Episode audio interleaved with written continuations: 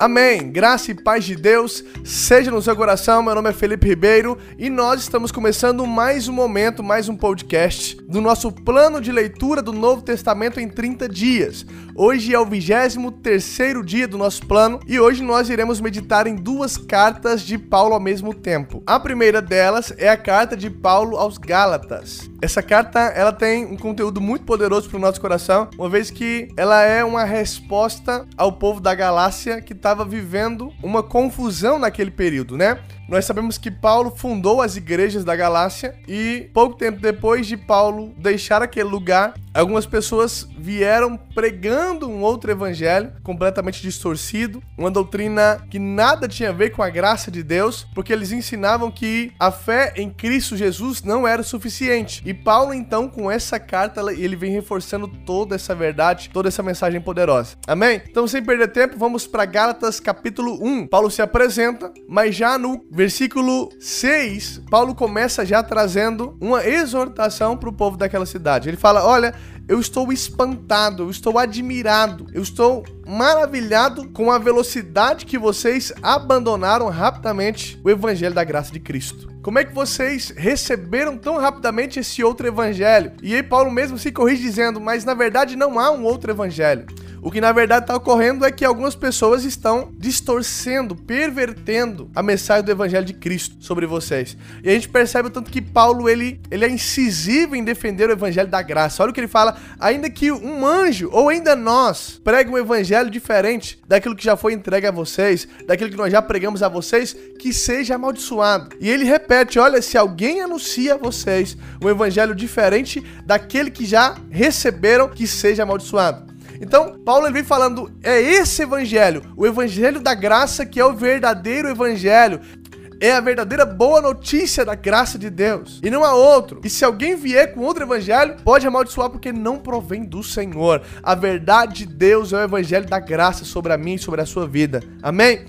E aí, Paulo ele vem trazendo rapidamente uma contextualização da sua história, né? Como é que ele foi salvo. Paulo fala: olha, eu era da lei também, eu era um judaizante, não só um judeu, mas um judaizante mas eu tive um encontro com o Senhor, o Senhor apareceu para mim no caminho para Damasco. Esse evangelho que eu tô pregando, ninguém me ensinou, não foi João que me ensinou, não foi Pedro que me ensinou. Eu recebi diretamente do Senhor. E aí Paulo vem comprovando isso, contando a sua história. E ele fala: "Olha, foi Deus que me separou realmente desde a minha mãe, me chamou pela graça dele para trazer essa mensagem para vocês". E aí Paulo faz um compilado rápido de tudo aquilo que ele vivenciou em defesa do evangelho no começo da sua caminhada. E aí ele chega um momento interessante, que é quando ele tem uma divergência com Pedro. Nós, quando lemos Atos, nós percebemos que Pedro teve uma séria divergência, um sério problema em receber a graça de Deus, uma vez que ele era judeu e por muito tempo se negou a receber os gentios e a mensagem da graça para esse povo, demorou a crer que aquele que não era judeu poderia ser salvo. E Paulo nos conta que, em certa ocasião, ele teve realmente um, um desentendimento, teve que exortar Pedro ali por causa de um comportamento dele. Porque o que acontecia na igreja nessa época? Havia um grupo de cristãos, entre aspas, que eram judaizantes. Eles defendiam que, apesar de crer, de crer em Cristo Jesus,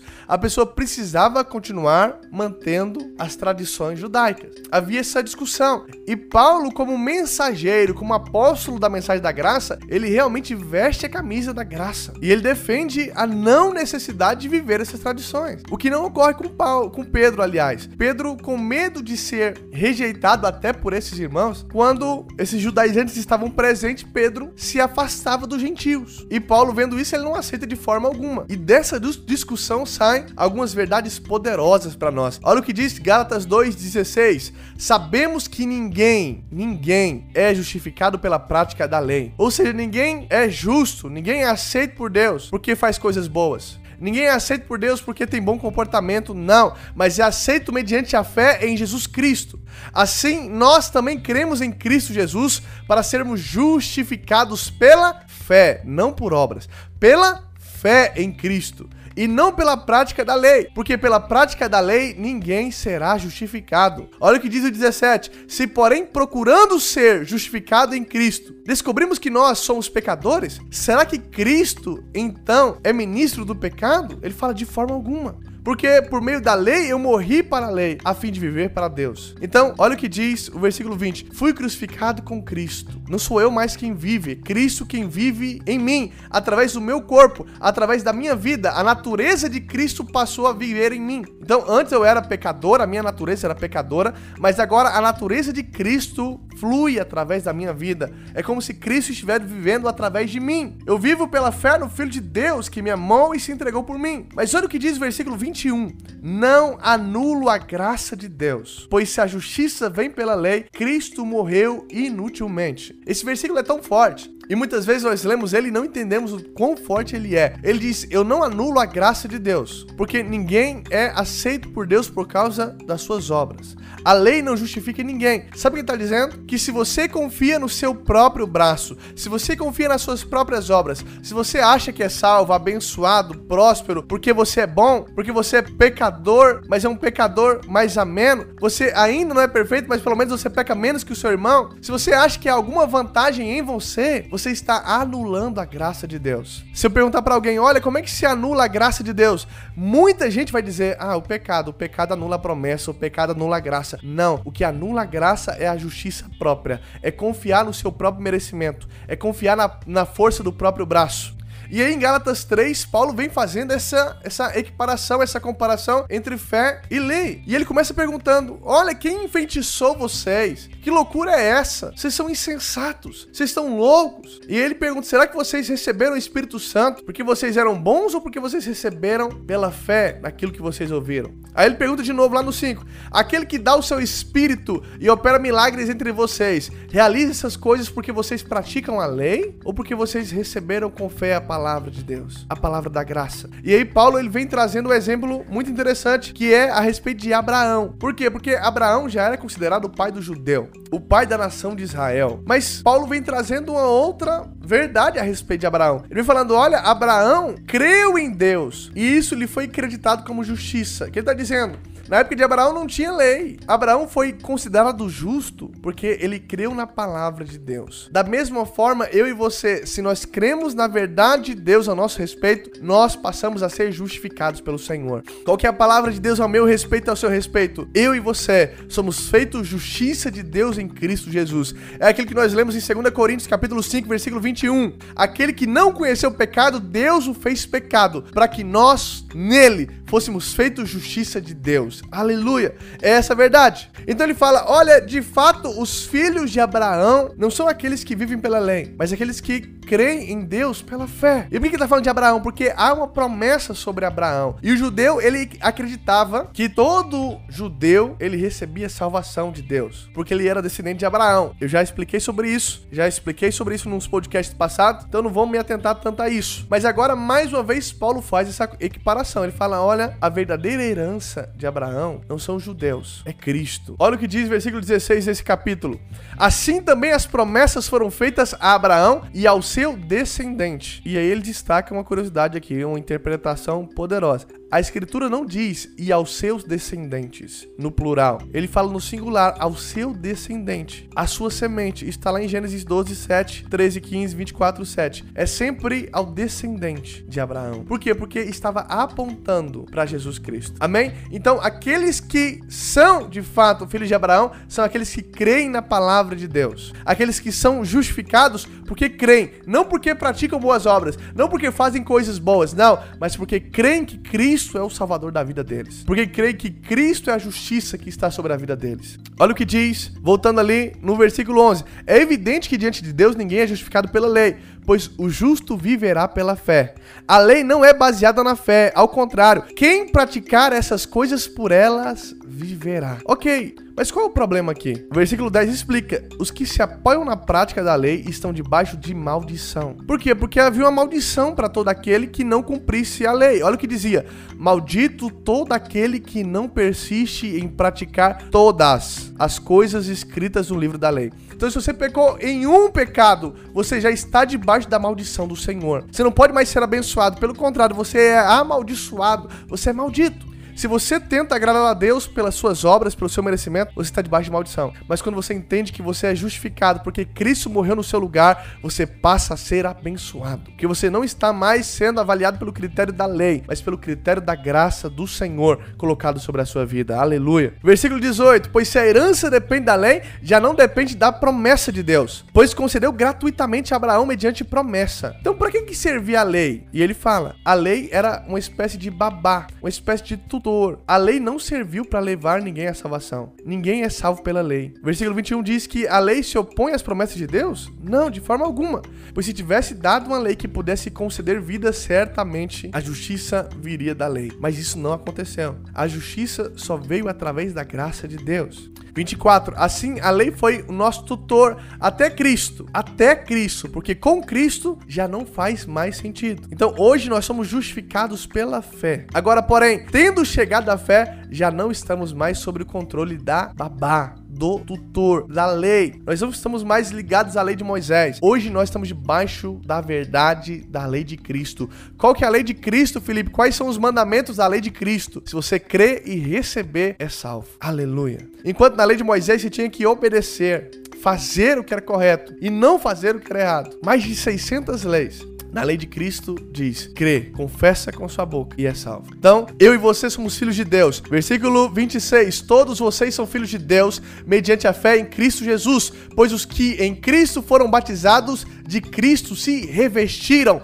Aleluia! Hoje você está vestido de Cristo. É como se você tivesse sido escondido dentro de Cristo. Quem olha para você não vê você, vê Cristo, porque você está dentro de Cristo, revestido dele e da sua justiça. Mas mais que isso, se você agora é justo, você passa a estar apto para receber o Espírito Santo de Deus. É o que diz Gálatas 4, versículo 6. E porque vocês são filhos de Deus, ele enviou o Espírito de seu Filho ao coração de vocês. E ele clama: Abba, Pai. Assim já não é mais escravo, mas filho, e por ser filho, você também foi tornado herdeiro por Deus. Uau! É essa a nossa posição diante do Senhor. Você foi feito herdeiro. O Espírito Santo de Deus habita dentro de você. E esse Espírito fica todo dia, 24 por 7, 24 horas por dia, 7 dias na semana, clamando Aba, Aba, Aba, que significa papai, papaizinho. O Espírito Santo de Deus fica confirmando no seu coração que você é filho do Senhor. O Espírito de Deus testifica com o nosso espírito de que nós somos filhos de Deus. Aleluia. Amém? Paulo demonstra sua preocupação com o povo de Gálatas ainda no capítulo 4, né? Porque eles tinham voltado a, a várias tradições judaicas de dias especiais, ocasiões específicas, anos especiais, toda essa questão de religião, eles tinham voltado para isso. E aí Paulo, ele traz uma outra figura importante. O interessante é isso, quando você entende a graça de Deus e você volta lá para o Antigo Testamento, tudo começa a fazer sentido. Paulo nessa feita, ele faz a comparação entre Sara e Agar. Lembra das duas mulheres de Abraão? Na verdade, Sara era a esposa, e Deus tinha dado uma promessa a Abraão que através da sua esposa ele teria um filho, que seria Isaac. Mas Abraão, ainda com pensamento carnal, ainda tentando dar uma força para Deus, ainda tentando no jeitinho brasileiro cooperar com Deus para essa obra acontecer, ele vai lá e se deita com a escrava Agar. Isso representa aqueles que vivem debaixo da justiça própria, aqueles que tentam ajudar Deus. Olha, Cristo me salva, mas para eu ser salvo eu preciso dar uma ajuda a Deus, eu tenho que dar uma ajudinha. Então Cristo salva, mas eu tenho que passar pela circuncisão. Não, Cristo salva, mas eu preciso mudar minha vestimenta. Não, Cristo salva, mas eu preciso fazer isso para fazer aquilo, fazer aquilo outro. Então, todas essas condicionantes ainda é carnalidade. Às vezes parece até espiritual, mas não tem nada de espiritual, é tudo carnalidade. E o interessante é que Paulo diz: olha, o filho da escrava não pôde receber a herança, só recebe a herança o filho da promessa, que é Isaac. Só recebe a herança aquele que é fruto da palavra de Deus. Deus falou que ia fazer e ele fez. Então, o fruto daqueles que confiam na palavra de Deus desfruta da herança, mas aqueles que tentam fazer com as suas próprias habilidades e forças não podem desfrutar da herança. Olha o que diz o versículo 30. Mas o que diz a escritura? Mande embora a escrava e o seu filho, porque o filho da escrava jamais será herdeiro com o filho da livre. Portanto, irmãos, não somos filhos da escrava, mas somos filhos da livre. Amém? Então ele faz a citação aqui de Gênesis 21, 10, interpretando que aqueles que vivem debaixo da lei não podem desfrutar da herança do Senhor. Só desfruta da promessa de Deus quem vive debaixo da graça da nova aliança. Amém? Gálatas 5 diz: Foi para liberdade que Cristo nos libertou. Portanto, permaneçam firmes e não se deixem submeter novamente a um jugo de escravidão. E ele fala isso por quê? Porque esses irmãos judaizantes estavam tentando colocar essas condições todas debaixo daquele povo de novo. Eles estavam obrigando aqueles irmãos a passarem pela circuncisão, pela tradição judaica. E aí Paulo adverte: olha, eu declaro de novo que todo aquele que se deixa circuncidar, ele está obrigado a cumprir toda a lei. Tem que cumprir tudo. Não pode só cumprir só circuncisão, não. Quer viver pela lei? Acha que dá conta de cumprir? Então tem que cumprir tudo, porque aquele que não cumprir toda a lei está debaixo de maldição. Então ele diz: vocês que procuram ser justificados pela lei, separaram-se de Cristo. Meu Deus, caíram da graça. Olha o tanto que isso é grave. Tem muito irmão dentro da igreja, tem 30, 40, 50 anos de crente. Já jubilou, mas ainda não entendeu essa verdade aqui. Aquele que busca ser justificado pela lei está separado de Cristo, está rejeitando a Cristo, caiu da graça do Senhor, pois é mediante o Espírito que nós aguardamos pela fé a justiça, que é a nossa esperança. E aí Paulo vai falando, esse não é o evangelho que eu preguei, porque se fosse esse evangelho, não seria perseguido. Olha o que diz o 11, irmãos, se ainda estou pregando a circuncisão, por que, que, eu, por que, que é que eu sou perseguido? O maior escândalo da minha pregação é o fato de eu falar que você não precisa passar pela circuncisão. Inclusive, Paulo era muito perseguido pelos judeus por causa disso. Então, não faz sentido, isso não tem nada a ver com aquilo que eu deixei para vocês. E aí Paulo foi falando, vocês foram chamados para viver uma nova vida. E essa vida agora é através do espírito, é, não é mais baseado na carne,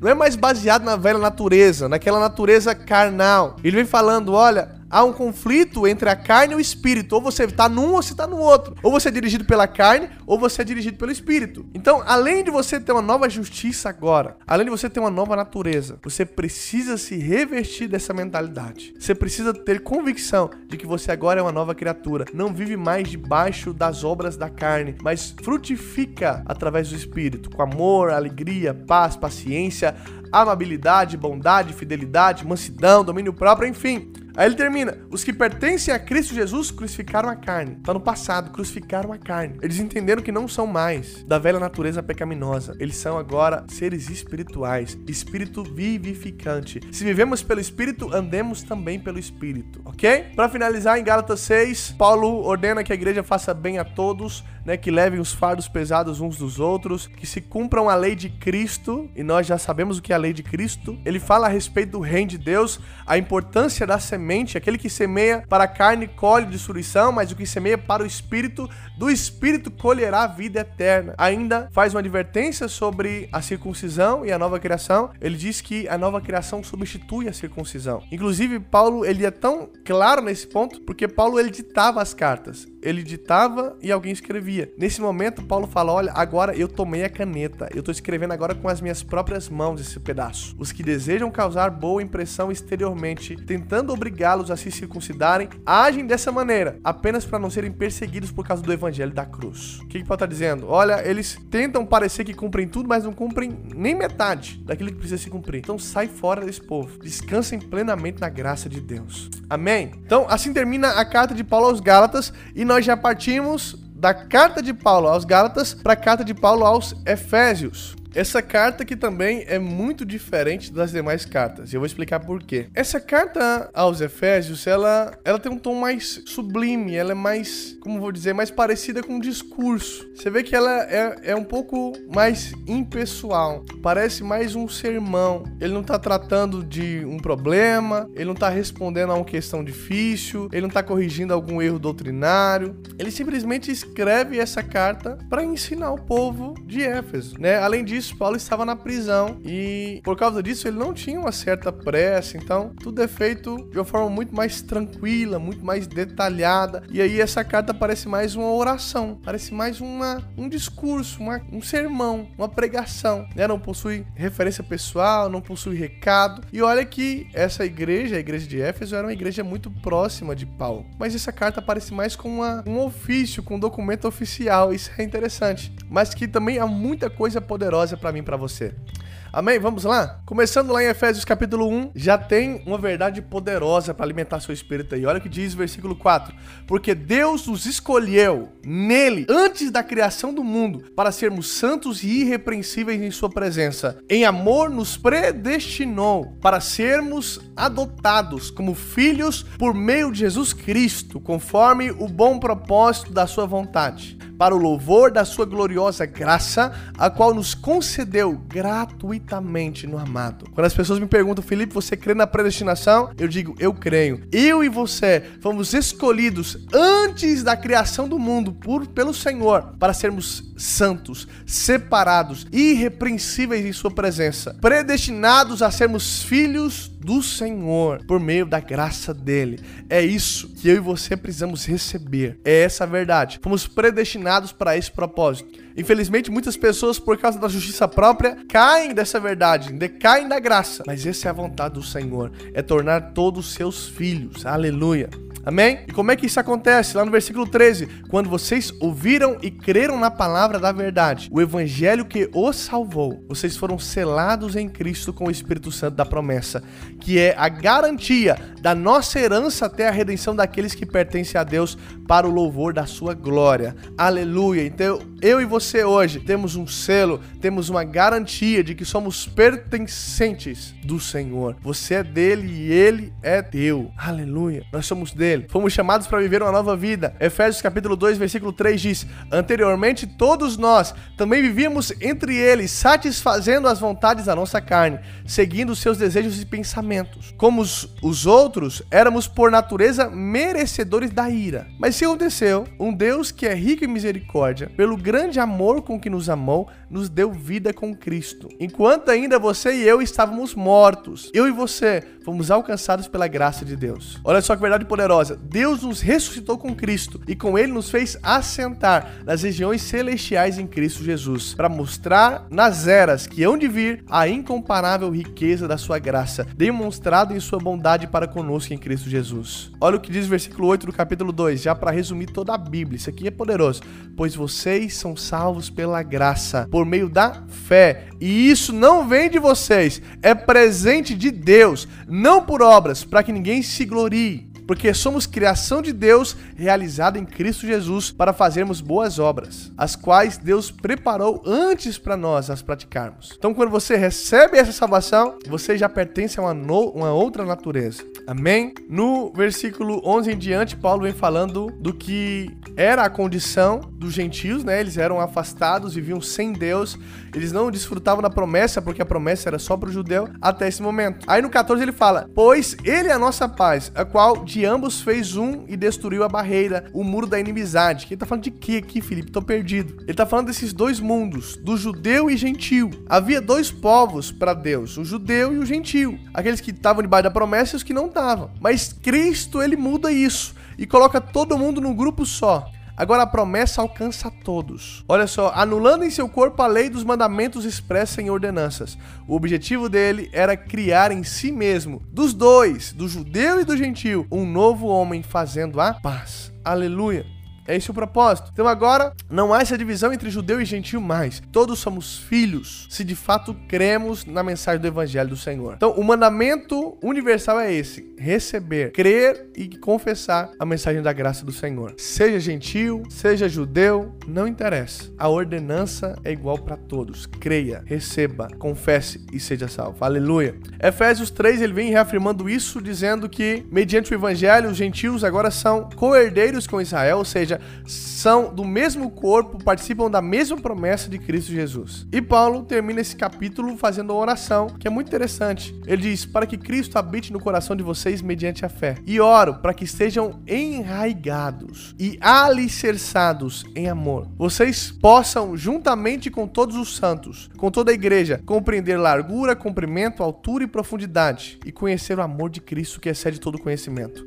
A oração de Paulo é essa: olha, tenho revelação do amor de Deus que vocês entendam o quanto são amados pelo Senhor, que vocês possam entender o tamanho do amor de Deus por vocês. Aquele que é capaz de fazer infinitamente mais do que tudo que pedimos ou pensamos, de acordo com o seu poder que atua em nós A ele seja a glória na igreja e em Cristo Jesus por todas as gerações. Ok? Efésios 4 ele vem falando a respeito da unidade do corpo, da importância da igreja ser unida, né? Uma só graça havia sobre eles, um só batismo, um só espírito, uma só fé. E aqui tem um versículo que muitas vezes é compreendido de uma maneira equivocada. Olha o que diz Efésios 4:7. E a cada um de nós foi concedida a graça conforme medida repartida por Cristo. Até aqui, OK. Olha o que diz: Por isso é que foi dito: quando ele subiu em triunfo às alturas, levou cativos muitos prisioneiros e deu tom aos homens. Aí o versículo 9 vem explicando o versículo 8, a referência aqui, que é uma referência a Salmo 68, no verso 18. Muito poderoso esse salmo, depois compensa você correr lá e dar uma lida nele. Olha o que diz o verso 9, que significa: Ele subiu, senão que também havia descido às profundezas da terra, ou às regiões mais baixas da terra. Aquele que desceu é o mesmo que subiu acima de todos os céus, a fim de encher todas as coisas. Ok. Nesse texto, e baseado nesse versículo, muitos irmãos defendem que essa descida aqui que Cristo deu foi literalmente pro Hades, para a parte realmente baixa da terra.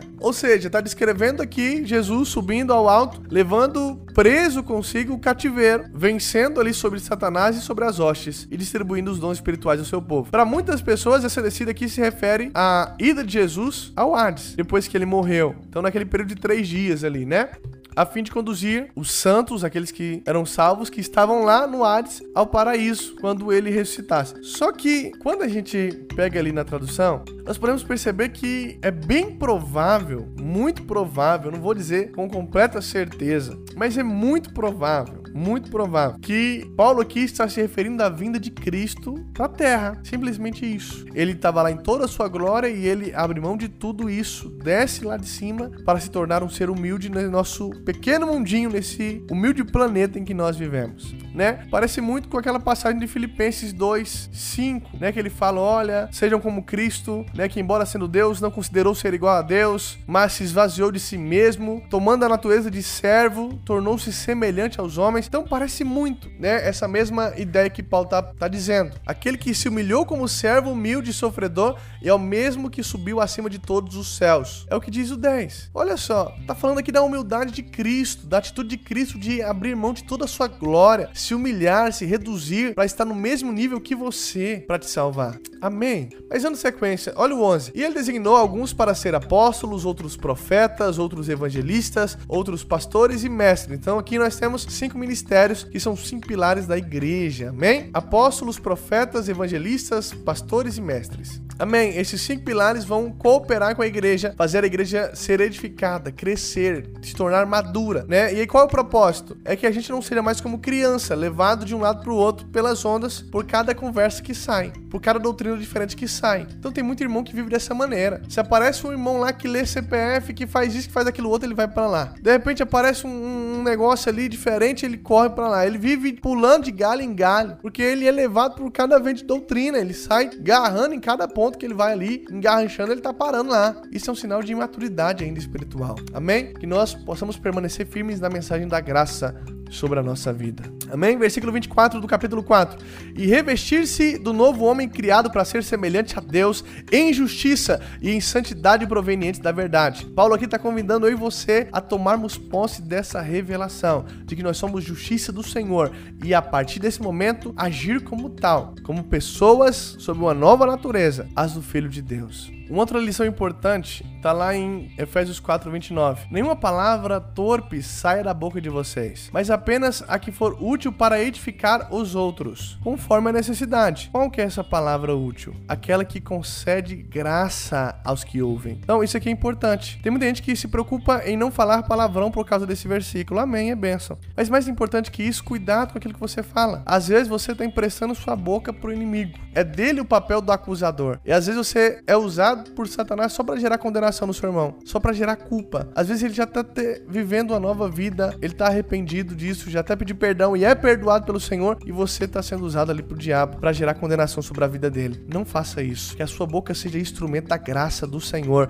que tudo que sair da sua boca venha ser útil para edificar, para construir, para reforçar a vida dos irmãos em nome de Jesus. Amém? Amém. Efésios capítulo 5 e o começo de Efésios capítulo 6 vem falando da conduta desses irmãos que deve ser transformada por causa dessa mentalidade de justiça agora, que isso é sobre a vida deles. Mas para terminar, eu quero destacar aqui um texto muito conhecido por todo irmão que já tem algum tempinho de crente. Esse texto aqui é muito conhecido demais. Eu acho que só perde para Salmo 23 e Salmo 91. Mas vamos lá. Efésios 6:10. Finalmente fortaleçam-se no Senhor e no seu forte poder. Vistam-se de toda a armadura de Deus para que vocês possam ficar firmes contra as ciladas do diabo. Qual que é essa armadura? Tá no 14. Assim mantenham-se firmes, cingindo-se com o cinto da verdade. Amém. Adivinha do que, que tá apontando o cinto aqui? A verdade é o que? É a mensagem da graça de Deus. É ela que dá firmeza, é ela que dá segurança. Quando você confia na palavra de Deus, uma segurança toma conta da sua vida. Eu vou até fazer uma, uma alegoria simples aqui pra você nunca esquecer. Com o cinto da verdade, você nunca vai ser pego com as calças arriadas. Você está sempre firmado, sempre seguro. Amém? Vestindo-se a couraça da justiça. O que é couraça? É uma espécie de proteção que é colocada sobre o peito, protegendo o soldado romano de todo ataque de flechas. Então era feito de couro essa proteção. É a proteção que protege realmente o seu coração. A justiça é essa verdade. Quando você se reveste da justiça do Senhor, você se torna inabalável no campo da batalha espiritual. Quando você entende que você é a justiça de Deus em Cristo e que nada é negado a Cristo e, portanto, nada é negado a você porque você está revestido dele, meu irmão, você recebe uma proteção sobrenatural contra todo ataque do inferno em nome de Jesus. Tendo os pés calçados com a prontidão do evangelho da paz. Que evangelho da paz é esse? É a convicção de que não há mais nada a ser resolvido, a obra já está consumada. Tudo já está preparado, você já está apto para vivenciar. Isso é prontidão. É você não ter que se calçar ainda, não. Você já está calçado, já está afirmado nesse evangelho. Além disso, usem o escudo da fé, com o qual vocês poderão apagar todas as setas inflamadas do maligno. Ou seja, todas as mentiras do inferno perdem o sentido quando você confia, tem fé na graça, na justiça, no amor do Senhor por você. Aleluia.